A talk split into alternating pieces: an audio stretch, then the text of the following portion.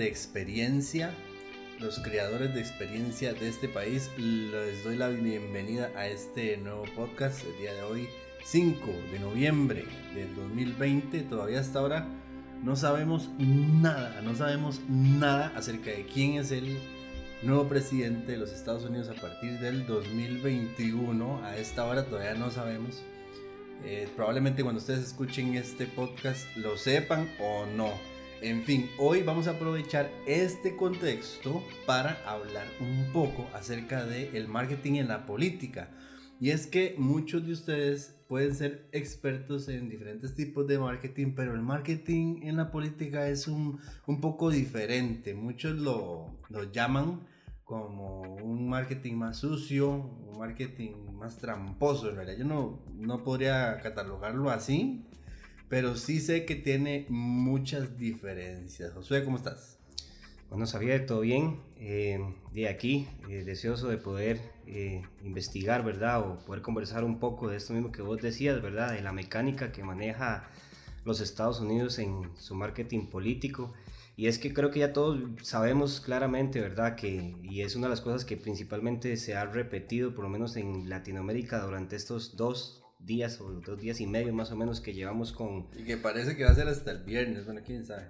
Sí, sí, exacto, en realidad, y, es, el, y es el factor, digamos, de que, que aunque no es nuestro presidente lo que se está eligiendo, a Latinoamérica y el mundo entero está observando, puesto que todos sabemos que la quien decida o quien gobierne los Estados Unidos, al final vamos a salir, por decirlo de alguna forma, rascando todos. Sí, que en realidad eso es lo primero que podríamos hablar, los ojos de todo el mundo en las elecciones de una sola nación. Bueno, las ventajas que tenemos ahorita con las redes sociales, Twitter, sobre todo, pero los ojos de todos, aunque seamos eh, indios, así, de, de, como, nos, como nos llaman algunos a los latinoamericanos de forma despectiva, que no tenemos absolutamente nada que ver con las elecciones de Estados Unidos, pero en realidad no es así. Hay muchas políticas que tienen que ver con nuestros países. En fin, eso es todo un fenómeno que a la gente le interese un candidato u otro. Pero igual, eh, Xavier, principalmente el detalle acá es que hasta hablando y dejando de lado el factor verdadera, verdaderamente político, una de las cosas que más nos llama la atención es el hecho de que las campañas o el marketing político puntualmente en los Estados Unidos es, de los mejores en el mundo. Eh, también creo que somos claros, digamos, de que las elecciones en algunos otros países también son muy determinantes para Latinoamérica o para Costa Rica, pero eso no cambia que a nosotros nos interesen. A nosotros nos interesa y a muchas personas les interesan las elecciones políticas estadounidenses no porque le interesa la política, sino meramente por la forma en que manejan ellos sus campañas, sus eslogan, eh, su publicidad, eh, cómo se tiran unos a otros. Y también el detalle de que eh, de cada representante tiene de su lado a ciertas estrellas de Hollywood, ¿verdad? Y siempre es más interesante o más, más divertido o llamativo. es un punto.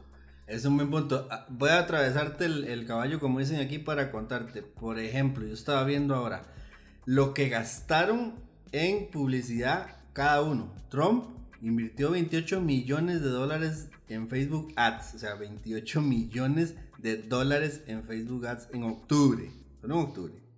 Y Biden invirtió 31 millones en esos Facebook Ads en, en, octubre. Por si en un momento pensamos que estamos invirtiendo mucho en pauta, solo hace falta ver esto para darnos cuenta que no es tanto. Pero entonces, Josué, ¿Cómo es el marketing? Porque me estás diciendo que el marketing en Estados Unidos es el mejor o uno de los mejores. ¿Por qué? O sea, hay algunas cosas que podemos aprender de eso, algunas cosas yo sé que han pasado aquí, pero que podamos analizar un poco. Yo creo que entra mucho la parte del cerebro, la parte del comportamiento humano o que tienen que haber muchos especialistas detrás de esas campañas que, que piensen en el comportamiento que está teniendo la gente. Sí, exacto, eh, exacto, Xavi. En realidad, eh, eh, el punto en lo que queremos abarcar principalmente de hoy es, es eso, son algunos enfoques más, más técnicos, por decirlo de alguna forma, en por qué la política en Estados Unidos es llamativa desde el área o desde el punto de vista del marketing. Y principalmente uno de los puntos que vamos a iniciar ya para hablar más puntualmente este, es que una de las primeras lecciones que podemos ver con respecto a la, a la, a la política es eh, el manejo de las encuestas. Y es que, eh, bueno, no se está viendo tanto en esta, porque como lo dice Xavier al inicio, eh, aún no sabemos quién va a quedar. Y desde el principio se sabía que las encuestas, por lo menos estas veces, iban a estar bastante reñidas, pero en las elecciones anteriores a, a las que estamos viendo... 2016. La de 2016, correcto. Este, desde el inicio se sabía o se creía y se podía hasta asegurar, y hay cientos de videos de políticos diciéndolo, de que Donald Trump iba a perder de forma apabullante y eso no fue lo que pasó, claramente. O sea, todas las encuestas decían que iba a perder. Exactamente, eh, hay muchas encuestas que dicen que Donald Trump iba a perder y entonces empezamos con ese primer punto y es que las encuestas mienten. Ahora, ¿por qué mienten? No necesariamente mienten de forma intencional sino que uno de los factores que debemos de considerar con respecto a las encuestas y por eso creo que el marketing debe ir trabajando con base a ese panorama es el hecho de que la gente normalmente no miente en las encuestas porque quiere, sino que en realidad no dicen la verdad porque el futuro es incierto. Un ejemplo de eso es que yo te podría preguntar a vos, Javier, ¿qué vas a cenar? Y vos me vas a decir, bueno, yo voy a cenar pizza, una, pizza, una pizza, ok, tienes pensado una pizza, pero en eso de la nada tu esposa llega con una hamburguesa. Sí, sí, me tengo que comer la hamburguesa. Ahora, me mentiste, no necesariamente me mentiste. En realidad lo único que pasó simplemente fue que el futuro es incierto y vos puedes tener un panorama. O, puede, puede ser que me dé vergüenza, me da vergüenza decir lo que, lo que pienso porque me van a criticar si, si voy a elegir a Trump o si voy a elegir a, a Hillary. Entonces me da vergüenza decir lo que pienso y digo otra cosa y simplemente de forma inconsciente estoy mintiendo realidad no es lo que pienso. Es lo mismo que yo he dicho siempre los focus group, los benditos focus group de, de marketing, que todas las agencias los hacen y en realidad es muy fácil mentir. Yo creo que ese es un punto muy importante y saber que, que, y también para eso hay alguna solución, pero la veremos ahorita, ahorita después para eh, evitar que la gente mienta tanto. En realidad, yo creo que también tiene que ver, tiene que ver ahí algo de, de la emoción contra la razón, diría yo. Es decir, las personas reaccionan más a las emociones, a cómo se sienten, que, que a lo que puedan pensar, igual que cuando compran. Entonces, por ejemplo, eh, Trump en, el 2016, por hablarlo así, eh, ofreció el construir un muro. Eso es algo simple de entender y la parte en la que Hillary en el 2000, para esa elección del 2016, ella propuso nueve puntos, o sea, hizo una propuesta de nueve puntos para solucionar el problema de inmigración. Entonces, para el cerebro, si estamos hablando de marketing, ¿qué es más fácil de recordar o qué es más fácil de interiorizar como una emoción?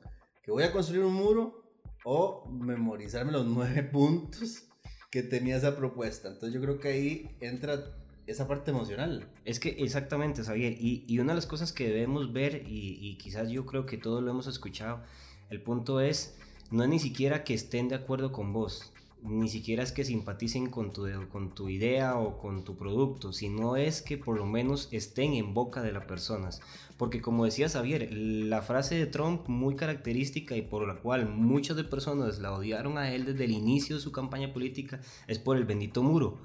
Pero el detalle es, el muro, por un lado, a que estuvieran de acuerdo los, los, estadounidenses que estuvieran de acuerdo o los latinos que estuvieran en contra, sea para bien o para mal, eh, su propuesta generaba una emoción. Entonces, a veces lo que están buscando, el marketing en ese sentido, no es que estés de acuerdo con ellos, es por lo menos que la propuesta genere una emoción, genere algo, correcto, genere algo y eso esté en la cabeza de la persona. Pero entonces, él lo hizo, o sea, ellos lo hacen al propio, ellos hacen toda esa comunicación al propio y en este caso los asesores de Hillary no, no lo hicieron bien o no lo hicieron mejor. Exactamente, creo que el punto ahí que debería de trabajarse y también lo hablamos en general con cualquier campaña este, de marketing, no solo en el sector político, aunque estamos hablando en este momento de eso y quizás sería un buen consejo a tomar, es el hecho de que las propuestas deben de ser lo más concisas y buscar generar una emoción, sea para bien o sea para mal.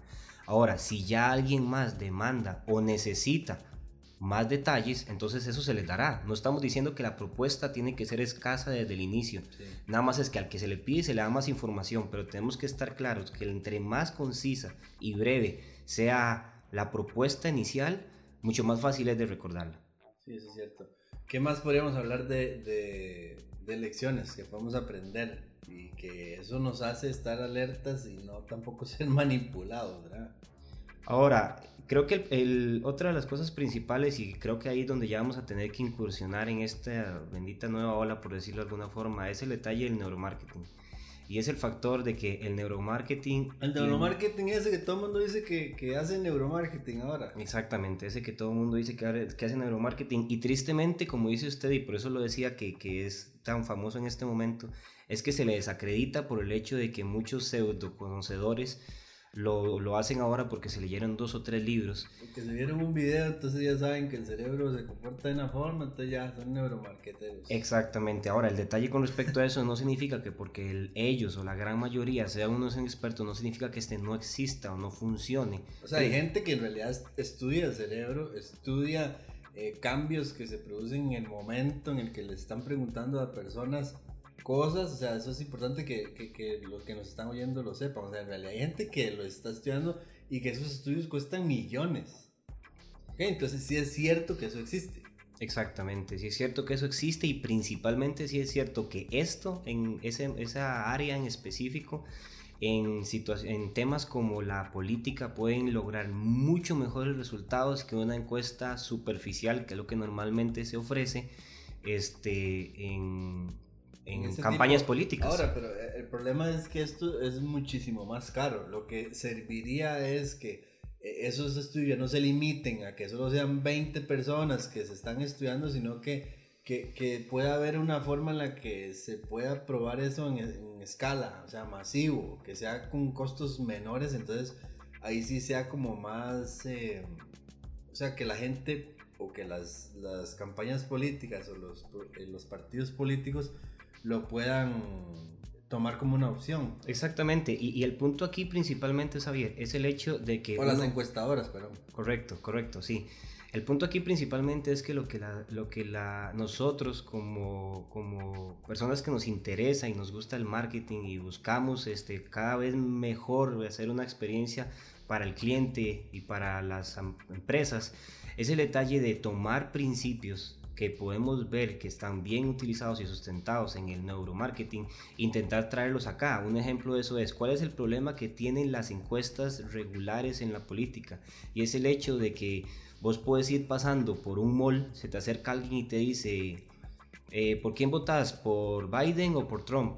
Y vos decís, ok, Trump, y seguís caminando y para, para el encuestador ya vos sos un número este, razonable y fiable y, confía completamente de tu decisión y de tu respuesta. Así es como se ha hecho siempre. Así es como se hace siempre, pero el neuromarketing va más allá y lo que busca en realidad es hacer un perfil de la persona y por medio del perfil de la persona poder eh, identificar cuál va a ser la decisión que él va a tomar a la hora de su voto político. Un ejemplo de eso en ese sentido, y luego le digo, mi enfoque más que todo no es tanto en el sentido político, sino más que todo en el sentido del marketing en general, y es intentemos indagar mejor en, las personas que eh, entrevistamos o en las personas que buscamos que sean nuestro público meta o nuestro público de alcance, y no hagamos dos o tres preguntas superficiales por salir del paso sino que intentemos indagar mejor y conozcamos cuál es verdaderamente el pensar o el sentir de nuestro cliente.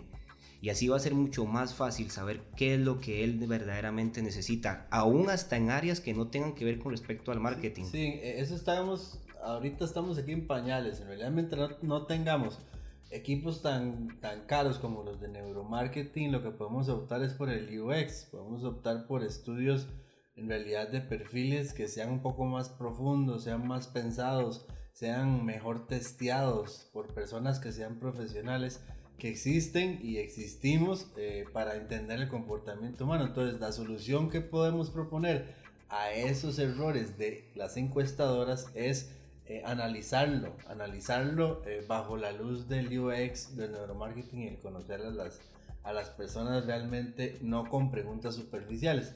Ahora, eh, en realidad estábamos hablando ahora algunas frases que, que, por ejemplo, Donald Trump les funcionó mucho en el 2016 porque él habla que cuando uno utiliza frases o eslogan, lo mejor es utilizar eslogans que se hayan utilizado antes y que hayan funcionado, algo así. Eh, no sé, era algo así lo que él comentaba. ¿sí? exactamente. En realidad, muy inteligentemente la campaña política, por lo menos de Donald Trump, y no estamos diciendo que seamos simpatizantes con él, simplemente estamos intentando tomar lo bueno de cada lado. Y creo que eso es lo que deberíamos de hacer todos es el hecho de que él, por decirlo de alguna forma, se guinda o se monta de frases o eslogan ya utilizados que son mucho más fáciles de recordar. Porque cuáles, Un ejemplo de eso es principalmente el, de, el que utilizó ahora con para finalizar la campaña con Biden, que fue de este, ley y orden, tomando en cuenta con todo esto de, de las protestas que habían él se monta sobre esa popular serie estadounidense, este, muy querida por muchos, ¿verdad? Y entonces a la hora de utilizar ese eslogan es muy fácil recordar para muchas personas ese nuevo, esa frase con la cual él terminó esa campaña política, porque simplemente es una de sus series favoritas. Ahora, la otra, esta Make America Great Again, esa no es, no es una frase de él. Exactamente, exactamente. Esta que América vuelva a ser grande. Exacto, esta, esta frase no es creada por, por, Donald Trump ni siquiera por su equipo, sino que la utilizó el presidente Ronald Reagan.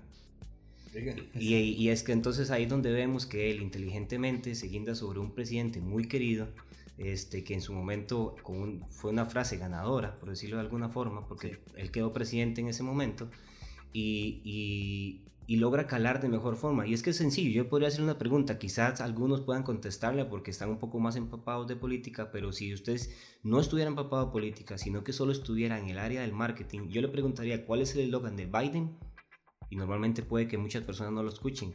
Ahora, ¿por qué sabemos cuál es el de Trump?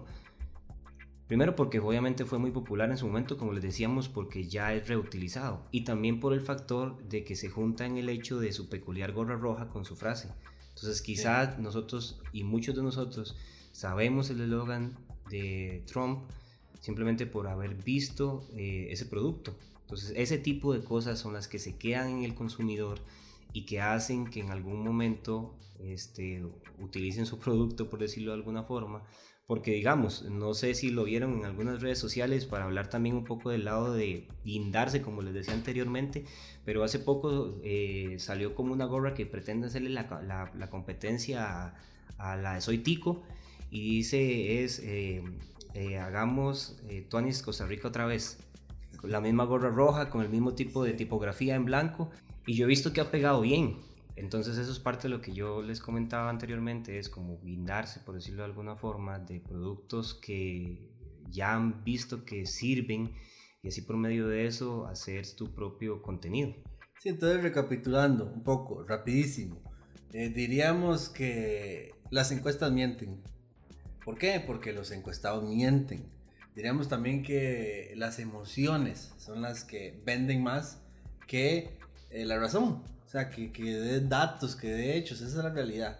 Y lo que podríamos ver como una solución es que eh, los estudios de UX o neuromarketing pueden ayudarnos a ver un poco más allá y ser más certeros. Ahora, todas estas frases son, son muy interesantes, estas que quedan en nuestra mente, en nuestro cerebro. Y en realidad también los videos. Eh, en realidad todo es hecho por alguna razón y nosotros lo debemos de ver no simplemente como algo político, sino como qué podemos aprender del marketing político para el marketing que nosotros hacemos y sacar de eso lo mejor para mis campañas, para mi marca personal, para mi empresa, para lo que sea, porque estas lecciones sirven para todo, porque es el mismo cerebro al que le estamos hablando. Les agradecemos muchísimo estar con nosotros este rato. Vamos a ver qué pasa Vamos a ver qué pasa con las elecciones que están venidas, eh, este cierre que nos están dando y esperamos que esto les haya ayudado muchísimo para empezar a ver la política con otros ojos de marketing también. Lo esperamos el próximo podcast para aprender muchísimo más acerca de marketing y de todo esto en general. Muchísimas gracias, gracias José. Un gusto, saber Por estar el día de hoy y nos vemos el próximo podcast. Gracias.